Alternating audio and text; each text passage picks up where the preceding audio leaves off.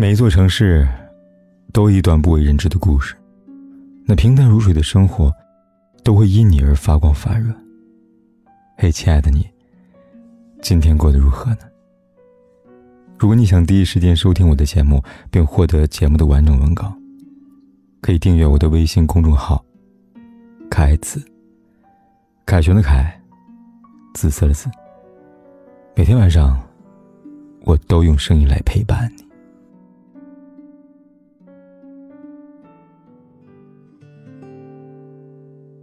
在世界上，最痛苦的爱情是什么样的？是你带着满满对未来的希望走进生活，却没想到被那个人结束了生命。前两天看了消息，一女教师被前夫暴打致死。本来不想写这个事情的，因为看了心里很难过。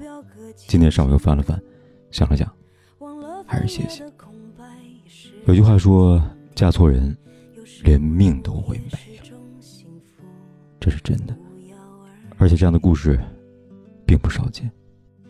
周小玲今年三十五岁，和比自己大十一岁的前夫肖某，在二零一四年不顾母亲的反对下仓促结了婚。这是她第二次婚姻。原本她经历了一次美满的婚姻，特别希望能找一个依靠，可事实再次证明，所有为了结婚而结婚的感情，就好像一次赌博，输的几率永远比赢的大。这次周小玲的婚姻。不但没有幸福，反而搭上了自己一条年轻的生命。在这几年的婚姻里，她不止一次的被丈夫家暴，甚至只要跟老公沟通不畅，她就会被吼被打。她朋友说，在今年四月份，周小玲做了一场手术，手术刚刚结束不久，肖某就找到医院了，在病房里像审犯一样的审问她。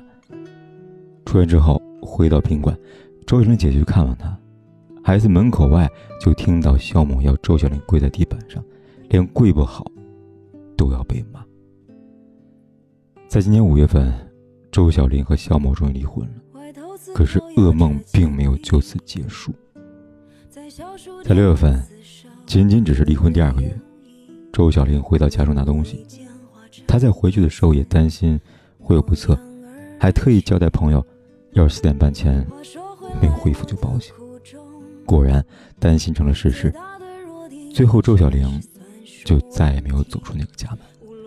原以为再婚，嫁给一个可托付之人，没想到嫁的是个人渣。原以为好聚好散，没想到却还是让自己付出惨痛代价。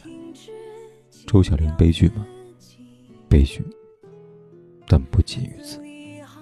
每次心存侥幸，才是推她入深渊的黑手。记得去年那个二十二岁漂亮的舞蹈老师小陈被男友割喉的事情吗？当时他和朋友在商场玩娃娃机，突然来了一名戴帽子和口罩男子，把他喉咙割开，当场因为失血过多休克，抢救无效身亡。而这一切的起因，是他爱错了。原本是以为美好的爱情，结果却是一场噩梦。小陈是一个家境优越的女孩，过于单纯。而且一直很努力，在和魔鬼男友认识之后，拍抖音视频，让男生发现了可以不劳而获的收入，于是他希望能让女孩一直成为自己摇钱树。当然，也许只是一个原因吧。这样一个漂亮、温柔、努力、家境好的女孩，简直就是天上掉的馅饼，怎么能轻易放手呢？于是魔鬼男友对小陈死缠烂打，跟踪尾随不算。在他家里边安装了跟踪器不算，最后还虐待分手后小陈还给他的狗，并且把虐狗视频发给小陈以此威胁。总之，为了让小陈不要离开，他做了无数极端的事情，最后极端到要了小陈的命，干脆鱼死网破。如果小陈不是一个那么心软的女孩，如果小陈一开始就拒绝他所有不合理的要求，也许这一切都不会发生。可是。这世上往往有太多像小陈一样心软的姑娘，她们以为自己可以化解爱人心中的魔鬼，以为爱情有拯救一个人的能力，但最后事实说明，真相不过是他高估了爱情，而低估了人性。对一个错的人，上一秒他还在爱你爱到死，下一秒可能就让你去死。对于女孩来说，千万别用那句。谁的一生不会爱上几个渣男来安慰自己？像小陈，这一辈子爱上一个渣男，这一生也结束了。爱错人会没命，这事儿绝对不仅仅发生在女性身上，男人也一样。还记得 WeFo 的开发者苏小茂吗？他在和翟欣欣交往期间，共花费了一千三百万，在经历短暂的一个月婚姻之后，迅速离婚。紧接着，婚姻之后，又继续赔偿给翟欣欣六百六十万，前后加起来共两千余万。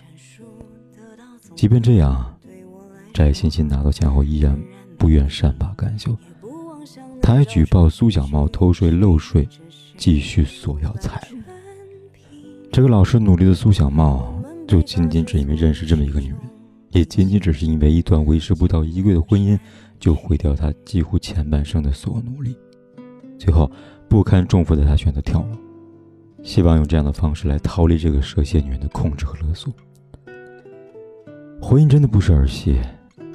很多人说苏小茂太过脆弱，可在我看来，他真正的问题是不够谨慎。如果不是背负结婚的心理压力，如果不是为了快速达成结婚这项任务，如果多一点了解再选择进入婚姻，也不至于把自己推向万劫不复。但是，这一切都没有如果。一段好的感情可以成就一个人，而一段糟糕的感情。也足以毁掉一个人。如果没有足够的时间，那就意味着你根本不了解你自己嫁的人是人还是狗，也根本不知道自己娶的是魔鬼还是天使。我们要如何避免在感情中遇到错的人？又如何不用生命去冒险？首先，要远离对自己特别好、好到无底线。有人以为对方对自己好就是真爱了，那真的是大错特错。这里所谓的好，就是迷魂药，先把你放倒再说。对一个人好是要花力气的，好的感情为什么要细水长流？因为只有一点点的付出，慢慢的来才能长久。恨不得让对方感受到自己所有的爱，那除非是一次性的，或者是有目的的，否则他哪有力气一直爱下去呢？其次，要远离性格偏激。并且控制欲特强的人，你不听话就跟你生气的人，他不是想爱你，而希望通过控制你来获得爱的感觉。尤其当你和一个人在一起时，你总会怀疑自己做的不好，那就说明你选的人有问题。在相处的后期，一旦你有意识要想逃离时，他发现对你失控，就会采取闻所未闻的极端方式。可能是用污言碎语来攻击你，可能会用自残来威胁你。和这人在一起，但凡走错一步，前面就是深渊。最后，还有一些更明显的，比如有反社会倾向、有暴力倾向、道德标准低下的。和这些人相处，永远不会有幸福的未来。可以说，和这样人相处，就是在给自己身边留下一颗不定时的炸弹。所以，对于有些人，能躲多远躲多远，心存侥幸，是最大的不幸。萨特说过：“他人即地狱。”这是一句听起来很可怕的话，什么意思呢？我们一旦把自己交到别人手上，那个人是会把你拉向地狱的。因此，你要小心自己所托之人，而真正值得托付的人，必须是以人品为基础。以三观为参考做出的决定，我们都要清晰认识到，决定爱一个人的时候，就算把自己的后半生和他捆绑在一起，我们将和这个伴侣一起度过生活的艰辛，也分享人生的喜悦。所以，在这么长的一生里，一定要用多些时间去选择对的人，然后，再理性且慎重的。把自己的余生交到对方手上，毕竟你不能用命去爱啊，对吗？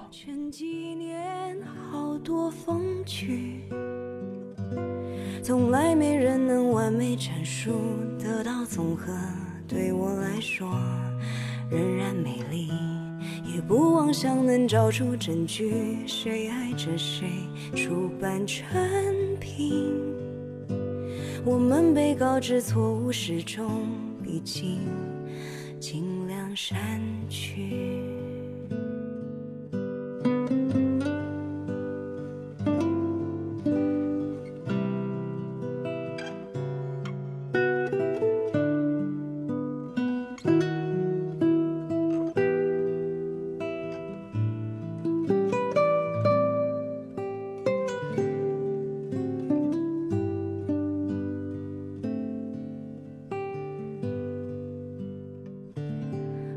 思考摇着铅笔，在小数点旁厮杀侮辱的友谊。我们努力简化成各自模样而去。话说回来，我的苦衷最大的弱点一直是算术问题。无论我怎么借弯曲直，找